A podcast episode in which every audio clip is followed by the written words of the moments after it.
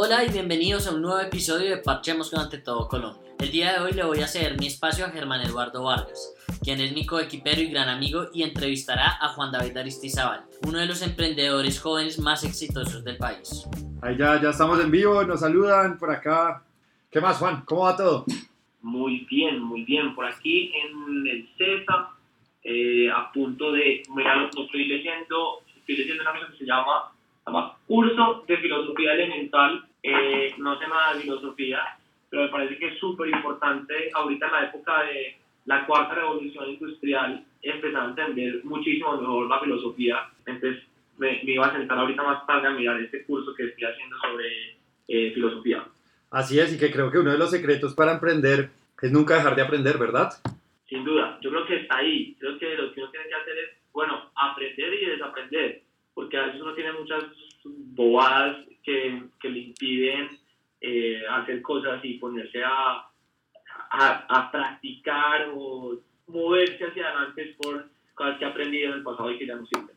Así es, así es. Bueno, saludamos a todas las personas que se están conectando. Estamos en una transmisión en vivo junto a Juan David Aristizábal y ante todo Colombia. Vamos a hablar de el papel de Juan David en, en transformar el mundo. Entonces, pues nada, empecemos con, con tu, tu perfil. Voy a decir un, unas pequeñas palabras. Bueno, dice, Juan David, tú eres emprendedor social, fuiste presidente de la Fundación Ideas por un País Mejor, cofundador de Buena Nota, también fuiste director del Centro de Emprendimiento y Liderazgo del CESA en el 2014. En el 2012 fuiste catalogado como uno de los 100 líderes de la sociedad colombiana por la revista Gerente y en enero del 2013 la revista Forbes te, te catalogó como uno de los 30 menores de 30 años que están cambiando el mundo. También en julio del 2012 recibiste el MTV Millennial Award. En el 2014 la revista Semana te catalogó como uno de los 30 menores de 30 años que está cambiando Colombia. Eres administrador de empresas y miembro del consejo directivo del CESA. Pero yo creo que no hay mejor presentación que, uno, que la que uno mismo, mismo hace. Así no, que... eso no es verdad. Eso no es verdad.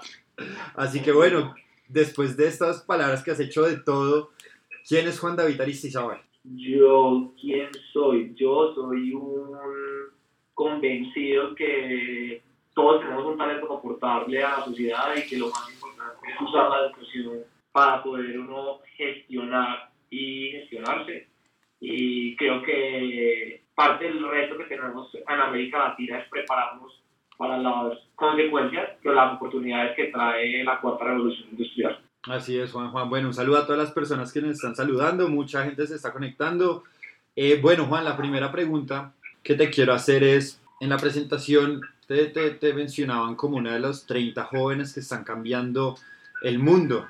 Entonces, quiero saber en qué consiste este premio y tú, tú qué estás haciendo para cambiar el país. Mira, hay una, hay una cosa que nosotros llevamos varios años metidos eh, con un grupo de personas, tanto el sector privado como el sector social, se llama Todos por la Educación, que creemos que el, el principal problema de inequidad en el país tiene que ver con la educación y para eso tanto las instituciones públicas como privadas tienen que hacer varias reformas. Eh, hace dos años lanzamos los Super, que es una plataforma dedicada en, en las habilidades que se necesitan en esa transformación digital.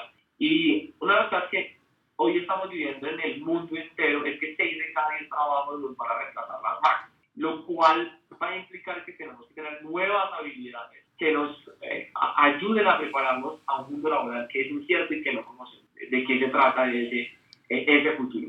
Entonces, gran parte del reto que estamos nosotros haciendo eh, desde aquí en mi clase, en el CESA, que estamos haciendo con los super, o que estamos haciendo con distintas organizaciones con las que trabajamos, es cómo nos preparamos para la transformación digital y cómo un país como Colombia lo puede aprovechar.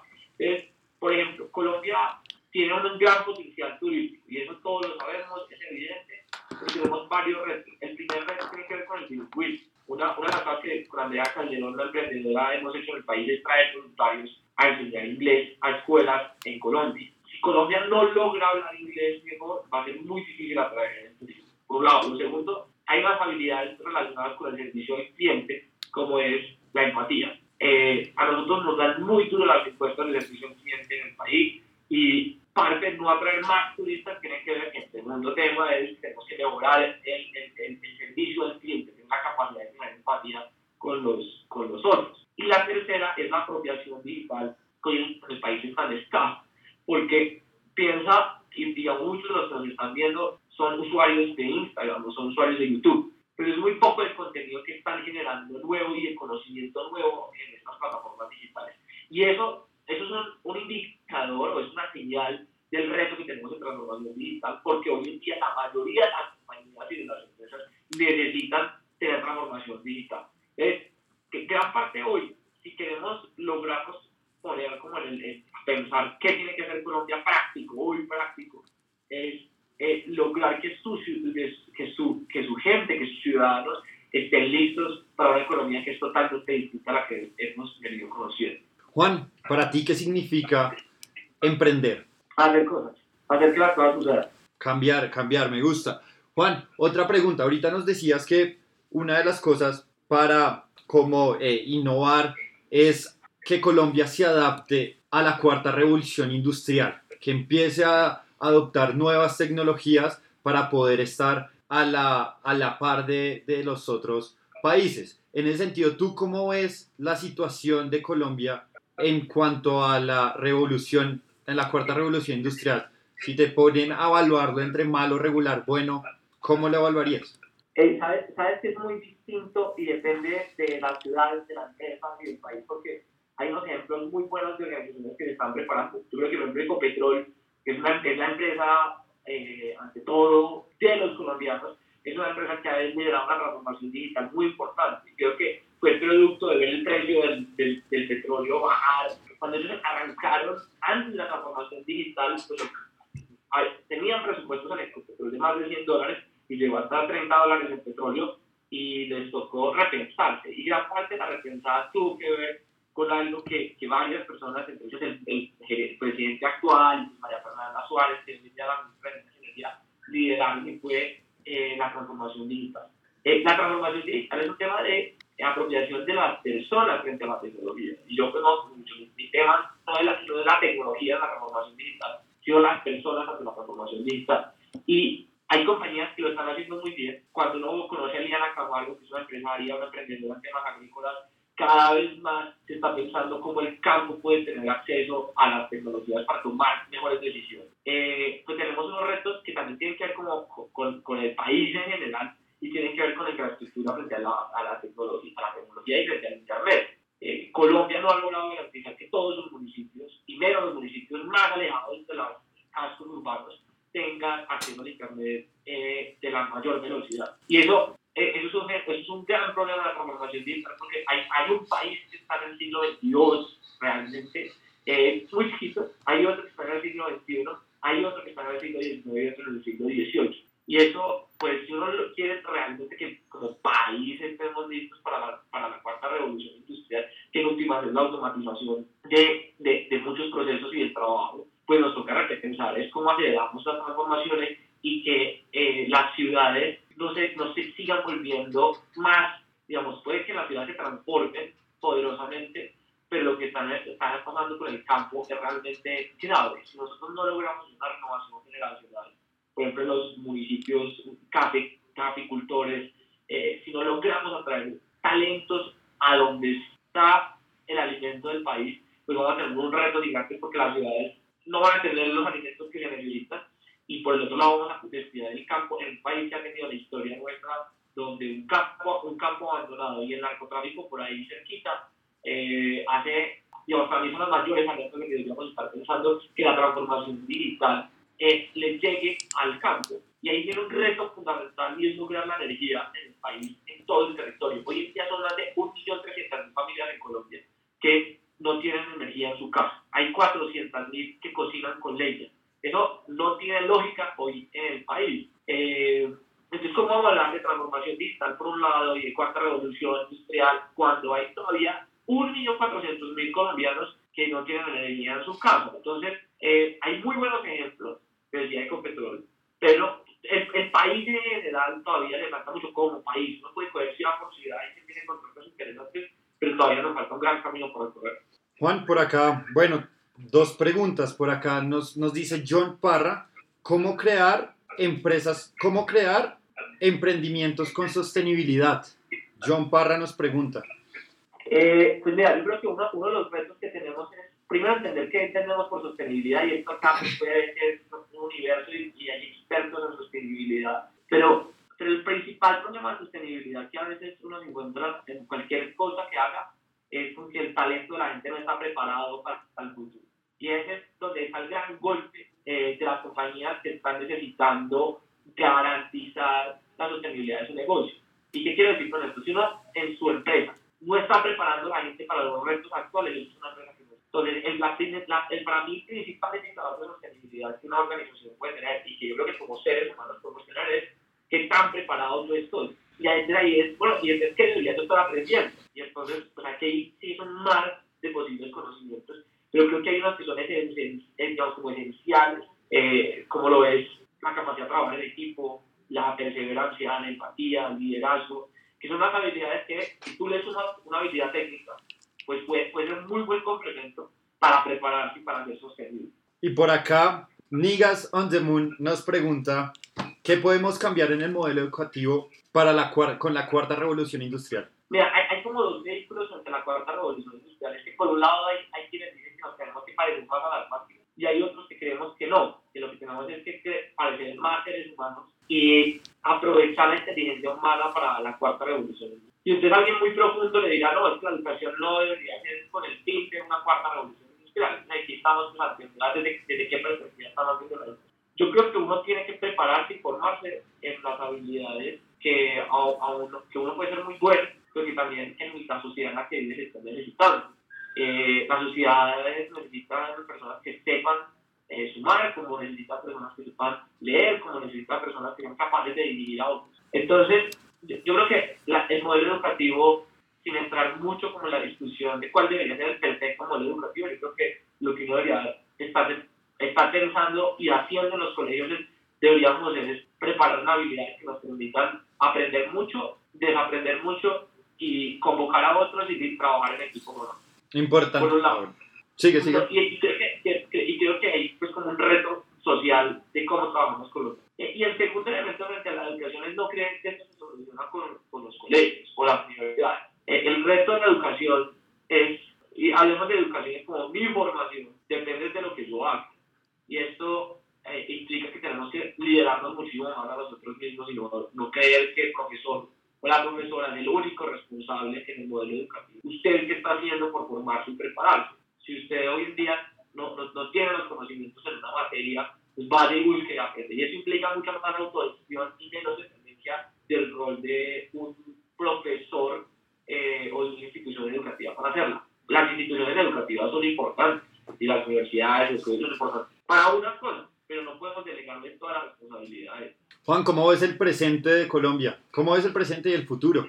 Eh, yo creo que la mejor forma de uno predecir el futuro de uno o de una organización o de un sistema es ver qué se está haciendo. Y yo creo que en muchas cosas del sistema, hablando de Colombia como un sistema, creo que hay muchas cosas que se están haciendo muy bien. Eh, creo que Colombia es un país que se está preparando en muchos campos para la cuarta revolución industrial. Creo que en muchos campos la mayoría de las personas tienen una mayor conciencia frente al tema del uso del plástico. Cada vez no hay que gente le dice no quiere pitillo. Y digamos que hay, hay varios indicadores que, que, muestran eso. O sea, el tema del turismo en el país es una realidad que ha aumentado la cifra de turismo. Eh, hace, hace, hace 20 años no existían todas las posibilidades de transporte público que hoy tenemos. Hoy tenemos mejor transporte público. Y yo creo que a veces, y no lo digo por ti, yo creo que mucha gente está esperando que la respuesta sea, ah, estamos súper mal, pero eh, yo creo que gran parte del problema es que nosotros permanecemos viendo Twitter y permanecemos viendo como en la noticia del día, hay cosas muy grandes que suceden en nuestra sociedad y eso no se puede negar. Pero también hay que ver los indicadores, las tendencias. Y las tendencias es que hoy, comparados hace 10 años, estamos muchísimo mejor. Pero tenemos que preparar a la gente para una cuarta revolución industrial ¿Qué mensaje le mandarías a los jóvenes? Que creo que yo creo que has enviado un montón de mensajes, pero a las personas que se están conectando en este momento, ¿qué les dirías? ¿Qué les diría? Pues yo creo que la diferencia está entre lo que uno sueña y lo que uno hace.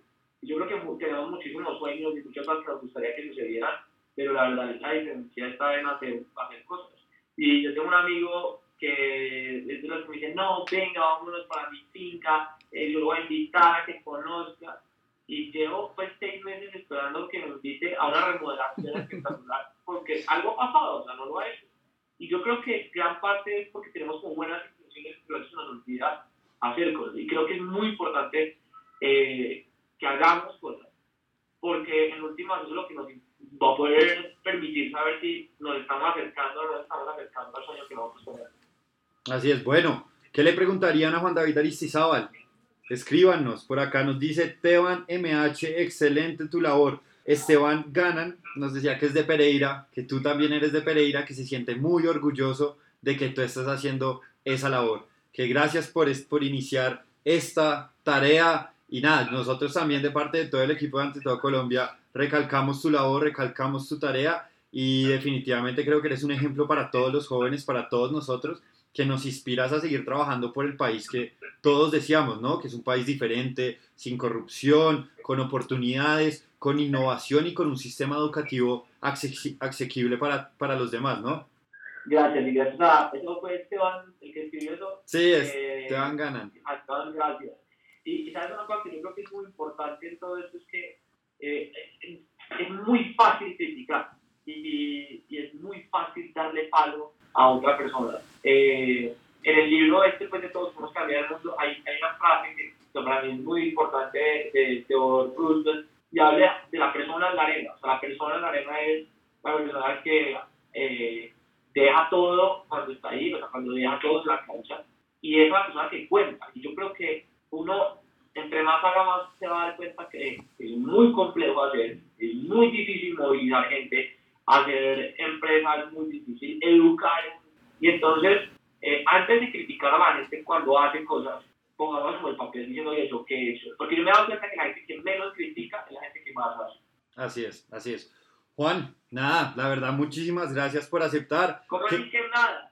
No, mentira, lo siento, lo siento, qué pena. Un, todo, tenemos que hacer todo, tenemos que trabajar, tenemos que dejar de criticar. Es el mensaje y tenemos que ponernos a trabajar. Señor.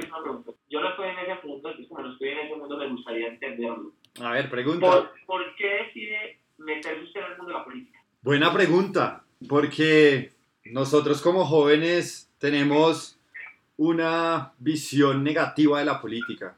Todo joven que uno le dice estoy metido en, en, la política, estoy metido en este cuento, me dice, ah, usted se metió es para robar, usted se metió para atacar tu tajada, pero creo que por esas mismas razones que la gente nos, nos da y nos critica, es por las que uno se tiene que meter en política, porque es desde adentro que uno va a cambiar la realidad del país. No vale, como decía Juan David, simplemente criticar. Tenemos que tomar las riendas de nuestro país, tenemos que tomar acciones y si Queremos, queremos hacer un cambio, queremos acabar con la corrupción, queremos brindarle oportunidades a todos, que mejor que nosotros, que los que estamos inconformes con esas personas que nos han liderado, pues tomar acciones, tomar las riendas y hacer, ¿no? No, no decir tanto, sino hacer lo que tú decías. ¿Y, y, dónde te ves en el futuro? ¿Qué te gustaría estar haciendo? Creo que me gustaría ayudar, ¿no? no creo que así me veo me veo aportando un granito de arena desde la espera en que la vida me, me, me, ponga, aportando mi granito de arena para que mi generación, la generación tanto, no solo mi generación, la generación de mis papás y las, las generaciones venideras también, las de mis hijos, sobrinos, qué sé yo. ¿En cuál? ¿En la tuya o la de tus papás? No, como así? Somos, tenemos, somos prácticamente contemporáneos. Ah, bueno, muy bien. Sí, no, no, hay que... A nuestra a nuestra generación, a nuestra generación hay que trabajar por eso y lo que digo, sea como sea, sea desde la labor que uno, que uno le, le ponga a la vida, hay que dar todo lo mejor. Mi papá me decía algo y era, no importa si tú eres lustrabotas o si eres presidente de la república, todo lo que hagas lo tienes que hacer con amor, con pasión y con todo el esfuerzo del mundo. Tienes que, que brindar lo mejor de ti para, para, para el país y para la comunidad en la que vives. Eh, así que, Juan, ¿cuáles son los proyectos? Gracias por compartirme No, no, está bien. Eh, ¿Qué, ¿Cuáles son los proyectos para Juan David Aristizábal y los Super y todos estos proyectos que, que, que tienes? Mira, la, la, obsesión nuestra es eh, cómo logramos prepararnos para ese futuro de trabajo en el país en América Latina. y eso implica desde CESA, por ejemplo, vamos a lanzar un programa súper interesante frente a eso, con los superformando en América Latina, gente, jóvenes y empresas que quieran prepararse para la transformación digital y cómo lograr adaptarse para el futuro del trabajo. Y, y creo que lo más importante, yo creo que de lo que nosotros estamos haciendo y queremos hacer es invitar a la gente a fracasar y eso es así de claro. Necesitamos fracasar muchísimo más y que la gente eh, haga y pruebe, porque en esto no hay una respuesta única de cuál debería ser el camino. Eh, y creo que de verdad que yo vengo de familia cafetera y yo vengo de una familia que vivió y progresó gracias al campo. Yo creo que no se nos puede olvidar el campo, no se nos puede olvidar que el país, si queremos hablar de seguridad alimentaria y si queremos hablar de progreso y si queremos hablar de la paz, esto se trata sobre la gente, sobre las oportunidades. Y oportunidades es que la gente, si tiene un, un cultivo, lo pueda exportar y que haya vías de acceso para eso. Y que la gente esté preparada. Ahorita que se nos cayó el internet, eh, a nosotros se nos cayó en, en minutos nos conectamos. Hoy en día, en, cantidad de municipios del país, la gente no tiene internet de alta calidad. Es muy difícil pensar en una transformación digital cuando todos podemos arrancar en el mismo nivel. Y para eso tenemos que decirle a las compañías, hagan cosas. Eh, y ahorita hay, hay, un proyecto que yo estoy muy, muy, entusiasmado eh, de apoyar, pues tiene que ver con, con eso, con, con un rendimiento que está impulsando Juan Camilo Londoño eh, y, y Marcos Saavedra, que tiene que ver con el campo colombiano, porque el éxito de esto va a ser que nosotros logramos es que cada municipio del país la gente se quiera quedar donde vive, porque hay oportunidades y porque hay riqueza. Juan, muchísimas gracias por aceptarnos la llamada, a todas las personas que se conectaron, por ahí vi a Daniel MM84, a Teban, a Peli, a Alejandro, nada, muchísimas gracias a todos, muchísimas gracias y te invitamos, pues pucha, de nuevo, te invitamos de nuevo. nos vemos Así es, muchísimas gracias. Chao, Juan David. Chao, gracias a todos.